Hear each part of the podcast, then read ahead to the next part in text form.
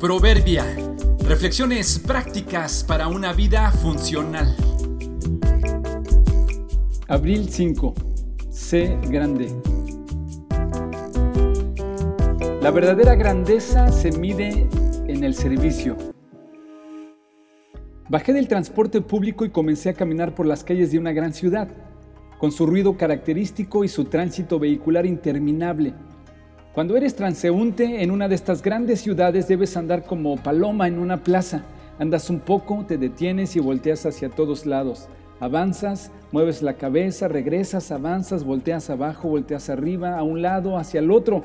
Avanzas, te detienes, más rápido, ahora más despacio, da la vuelta, vuelta.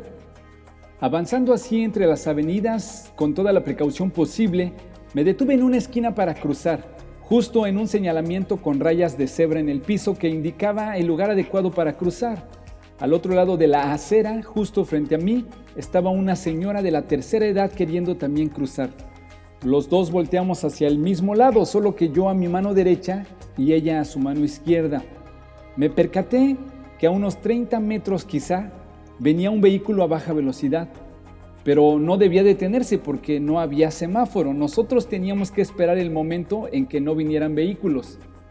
La señora frente a mí cruzó la calle aún cuando venía el auto. No sé si no lo vio o lo vio y no puso suficiente atención o aún viéndolo no le importó.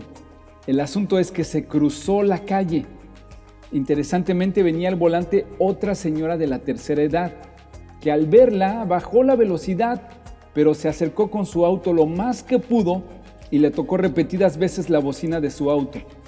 La mujer que cruzaba se espantó y trató de acelerar el paso y volteó sorprendida, juntando las manos en señal de perdón. Cuando la señora que conducía pasó junto a ella, le gritó, No, no te disculpo, fíjate por dónde caminas, no porque seas grande tienes derecho a cruzar por donde quieras. La mujer que cruzó Volteó a verme y se encogió de hombros y siguió su camino. Pensé que la señora que conducía tenía razón.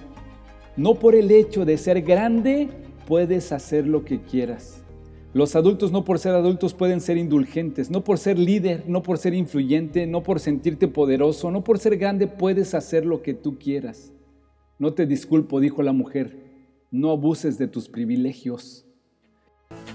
Jesús dijo, pero entre ustedes será diferente. El que quiera ser líder entre ustedes debe ser sirviente.